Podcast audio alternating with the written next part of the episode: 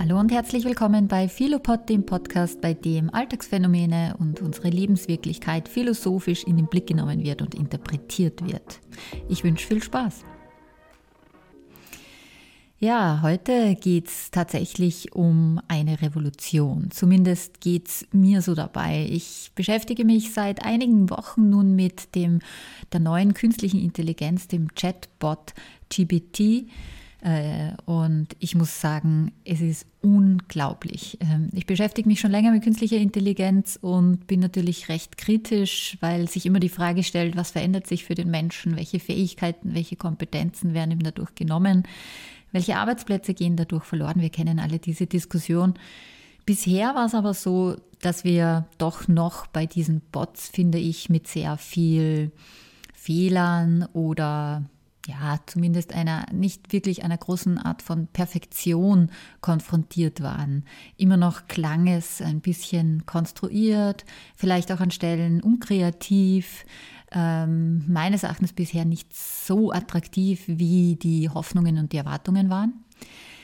Ich muss sagen, jetzt bei ChatGBT ist das anders. Ähm, ich weiß noch nicht genau, wie wir damit umgehen sollen oder werden und was wir darüber denken, aber ich möchte heute ein bisschen darüber nachdenken und reflektieren. Es ist wirklich unglaublich, was diese künstliche Intelligenz mittlerweile kann. Ich würde jedem empfehlen, es auszuprobieren. Man muss sich eigentlich nur ein Login basteln und bauen, einen, einen Account machen. Äh, die Website findet man unter chat.openai.com. Und noch ist es frei, noch ist es äh, offen, manchmal überlastet, weil es äh, so stark frequentiert wird und ausprobiert wird. Also ich würde die Chance jetzt unbedingt nutzen, denn früher oder später wird das Ganze ganz sicher kostenpflichtig sein.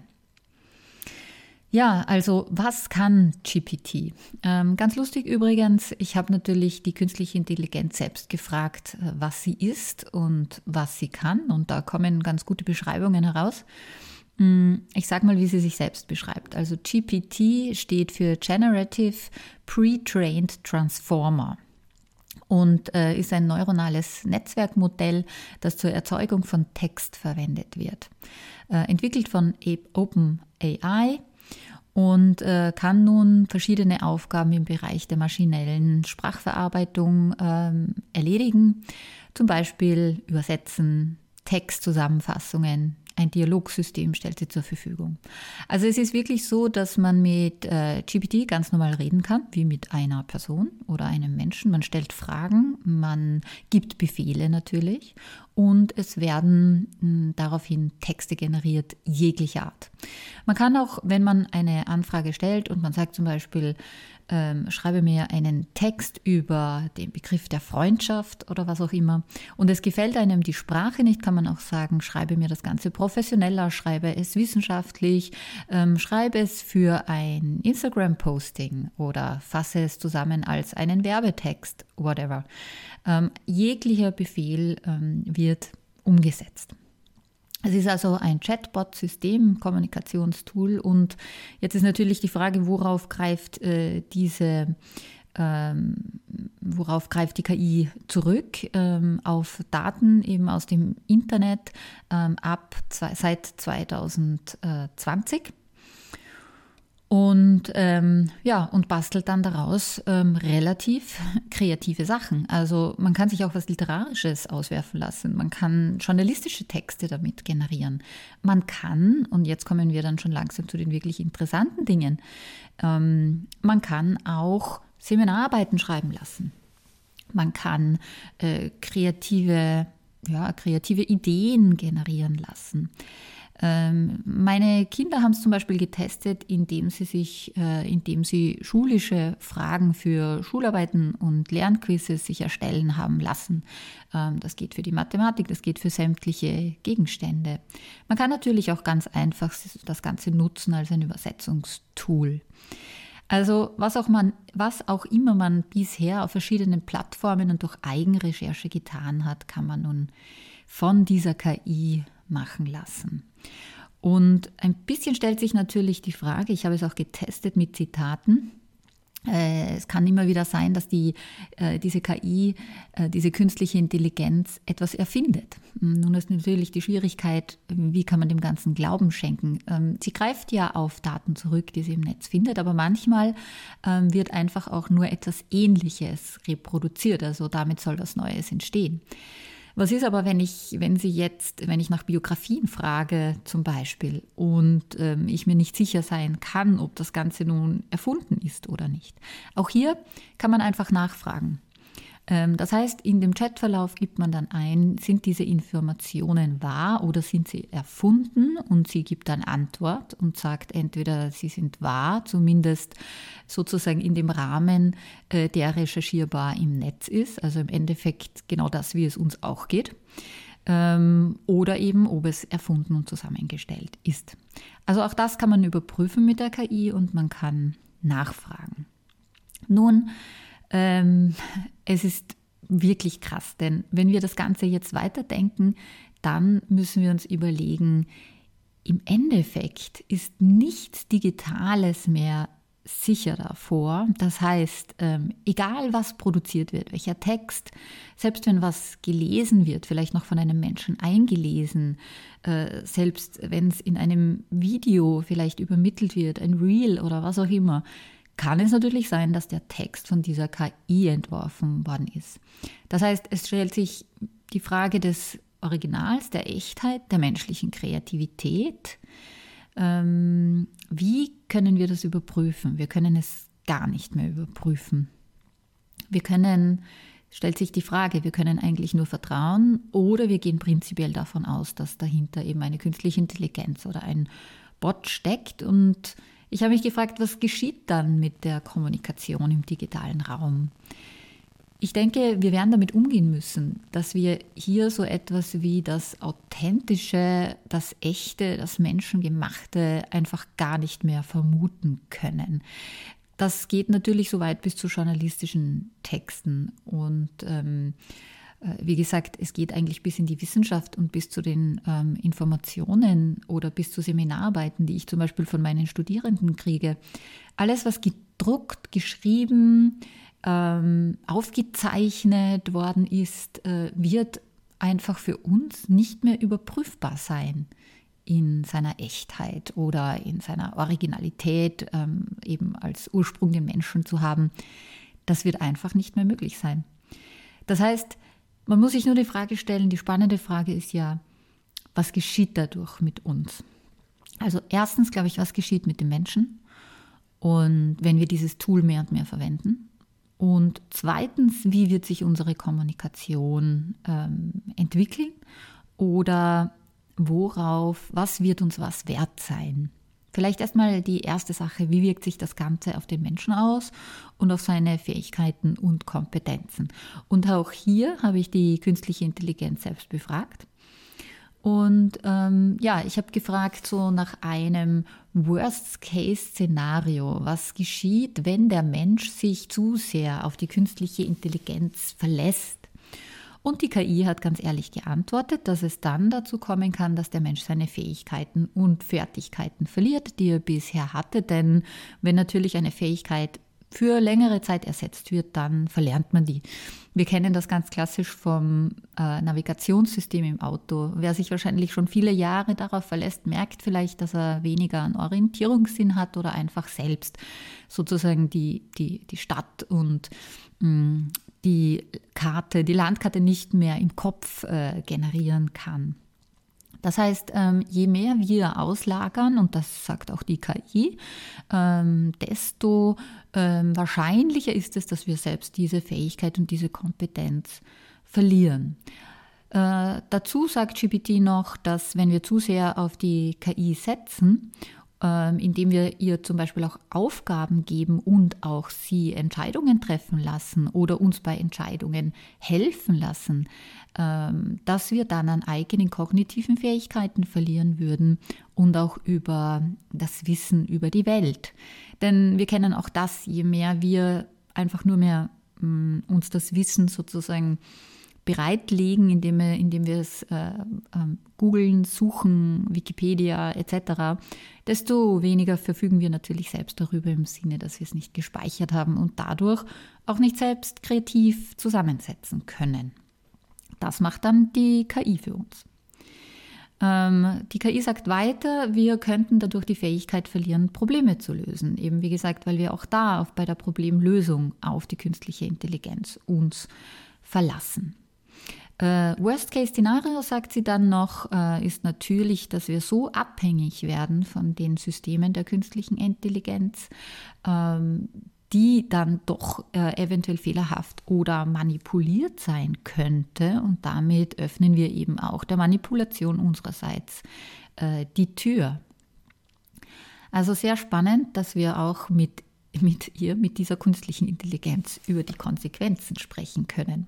Was macht sie? Sie warnt davor und sagt, ähm, wir sollten einfach achtsam damit umgehen und uns immer dessen bewusst sein, was wir eigentlich noch für uns als genuin menschliches behalten wollen, welche Fähigkeiten und welche wir deshalb auch nicht auslagern oder abgeben sollten. Natürlich warnt sie auch davor, dass Arbeitsplätze verloren gehen können ähm, da eben immer mehr der, der Arbeiten von, den, äh, von der künstlichen Intelligenz äh, übernommen werden. Nun, ja, was könnte es da darüber hinaus noch für Schwierigkeiten geben oder ähm, was bedeutet das Ganze jetzt, wie gesagt, für unsere Kommunikation?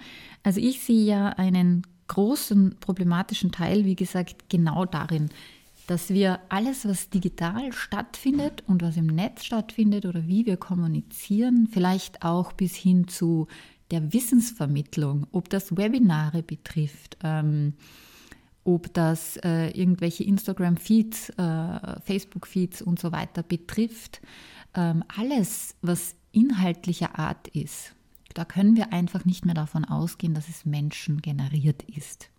Was bedeutet das jetzt für uns? Wie werden wir, wir damit umgehen? Ich denke, es bleibt eigentlich nichts anderes übrig, als dass wir hier eine gewisse Skepsis an alles anlegen, das uns im Netz begegnet. Ähm, das heißt, wir müssen uns fragen, mm, worauf können wir uns dann noch verlassen oder wie werden wir prüfen können, ob hier etwas von Menschen kommt oder nicht. Und in Wahrheit bleibt eigentlich da nichts anderes übrig, als dass wir uns mehr und mehr wieder aufs Analoge äh, beziehen. Das heißt, Prüfungen zum Beispiel nur mehr mündlich durchführen können an der Uni, um, das zu, um zu prüfen, ob jemand sich tatsächlich mit der Materie auseinandergesetzt hat. Ähm, natürlich kann der diejenige trotzdem den Chatbot ähm, für das Lernen verwendet haben. Aber man muss natürlich selber wissen, was man dann abprüft und sich auch sicher sein. Und dann kann man natürlich in der mündlichen Prüfung das noch evaluieren. Die Mündlichkeit, glaube ich, kehrt eben zurück, eventuell. Also das ist ein mögliches Zukunftsszenario meines Erachtens, dass wir uns nur mehr aufs Analoge und aufs Mündliche verlassen werden, sowie vielleicht auf alte Bücher, wo wir noch wissen, wie recherchiert wurde oder wie vorgegangen wurde oder wer hm, das Werk tatsächlich geschrieben hat. Denn die zukünftigen, die jetzt entstehenden Werke, bei denen kann man sich nicht mehr sicher sein, ob sie aus Menschenhand stammen. Was könnte also ein Weg sein? Der Weg wäre meines Erachtens, dass man relativ äh, gechillt und relaxed das Digitale sozusagen in seiner ähm, in seiner ganzen mh, hm, defizitären ähm, Generierungsweise akzeptiert, dass wir das Digitale nur mehr rein instrumentell verwenden für einen bestimmten begrenzten Nutzen, vielleicht sogar Informationskanäle eben wie gesagt skeptisch betrachten oder halt mit einem, mit einem gewissen Vorbehalt. Ähm, das heißt, wir fixieren uns darauf, dass es nützlich ist, dass wir damit spielerisch umgehen, dass es ein Tool und ein Werkzeug ist, aber nicht sehr viel mit Verlässlichkeit zu tun hat. Ähm, auch, wie gesagt, in, in, man stelle sich nur vor, bei äh, Bewerbungsverfahren, äh, Bewerbungsschreiben, all das sozusagen funktioniert nur mehr, wenn es im direkten, unmittelbaren Gegenüber und mündlich stattfindet. Denn selbst eine Bewerbung wird natürlich perfekt von dieser KI formuliert und geschrieben.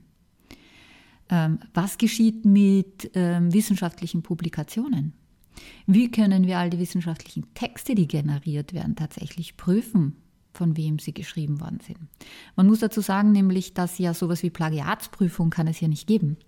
Denn die KI ist natürlich kreativ. Das heißt, sie würfelt so zusammen und stellt so in den Text zusammen, dass nicht nachvollziehbar ist, wo die einzelnen ähm, Phrasen oder Teile, ähm, Teilsätze und so weiter herkommen. Also es ist ja tatsächlich eine, eine Art von kreativer Zusammenstellung.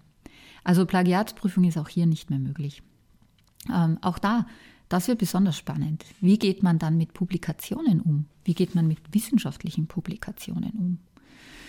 Ähm, ja, also all das unglaublich schwierige Themen. Ich würde wirklich jedem empfehlen, Chat OpenAI äh, zu verwenden. Man muss sagen, das ist jetzt die Variante 3.5 meines Wissens. Das heißt, es kommt in zwei bis drei Monaten schon ähm, die neue Variante heraus mit 4.0. Ähm, wir wissen nicht, was die dann noch alles äh, können wird. Äh, und ähm, was man auch gelesen hat in den letzten Tagen, dass sich Google schon warm anzieht und versucht, äh, sich hier dem, dem Thema künstlicher Intelligenz intensiver zu widmen und das in den Blick zu kriegen. Denn in Wahrheit, wenn es GPT gibt ähm, und man kann dort sowohl äh, Informationen recherchieren als auch sich kreativ etwas zusammenstellen lassen, hat man natürlich alles in einer Plattform. Also die Frage ist sozusagen, wozu braucht man dann noch Google? Also wenn eine Suchmaschine jetzt auch noch so integriert wird, hm, dass sie tatsächlich ähm, in Form von verschiedenen Links etc. etwas ausspuckt, dann glaube ich, muss sich Google wirklich warm anziehen. Und man spürt das rundum. Es ist ein großer Aufbruch, es ist ein Nachdenken darüber, es ist eine gewisse Panik. Mm, wir haben das jetzt viele Jahre schon kommen gesehen, aber wie gesagt, ich habe es oft getestet. Bisher, ehrlich gesagt, fand ich es immer noch harmlos. Jetzt mit GPT finde ich es nicht mehr harmlos. Ähm, es ist wirklich eine Revolution. Und mich würde es natürlich sehr interessieren, welche Ideen habt ihr dazu? Ähm, wie, wie geht ihr damit um? Und vor allem ganz spannend finde ich die Frage, wie sieht unsere Zukunft aus? Wie verändert sich unsere Fähigkeiten? Wie verändern sich unsere Kompetenzen dadurch? Hm, wie werden wir damit umgehen? Wie werden wir kommunizieren? Was ist mit Vertrauen? Was ist mit Verlässlichkeit? Wie gehen wir um mit Originalität und mit Echtheit? Was wird eigentlich die Sparte sein, in der sich der Mensch noch wiederfindet und davon ausgeht, dass er hier etwas leistet und kann, das wirklich nur er kann. Es gibt natürlich einen kleinen Bereich, die hat auch die künstliche Intelligenz noch dem Menschen zugesprochen äh, und sagt, äh, darüber verfügt einfach eine künstliche Intelligenz nicht. Das ist uns sicher allen klar. Das ist natürlich die Empathie, sind die Emotionen, sind die Mitgefühle, ist die soziale Interaktion. Und das ist äh, auch etwas, auf das Richard David Brecht in seinem Buch Freiheit für alle, äh, wo er über die Arbeit der Zukunft nachdenkt, noch äh, gemeint hat, dass er gesagt hat, die Empathieberufe werden noch lange nicht äh, durch eine künstliche Intelligenz ersetzt werden können und wegfallen.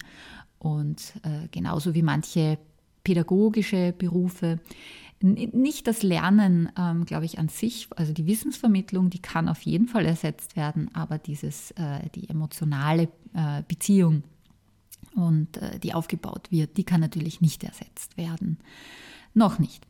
Ähm, das ist auf jeden Fall noch ein Bereich, der wahrscheinlich übrig bleibt. Wie gesagt, hm, ich glaube eben ganz stark verbunden und verknüpft nur mehr mit dem Analogen ähm, und mit einer gewissen Unmittelbarkeit auch, vielleicht von leiblicher Anwesenheit und leiblicher Nähe.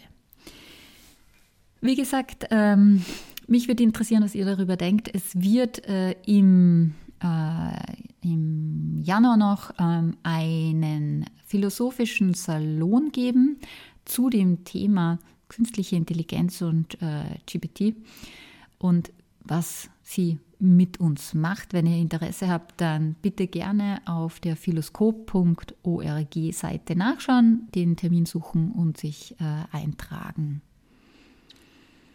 Das war unser Thema heute, künstliche Intelligenz und die neue Revolution sowie die Rückkehr der Mündlichkeit.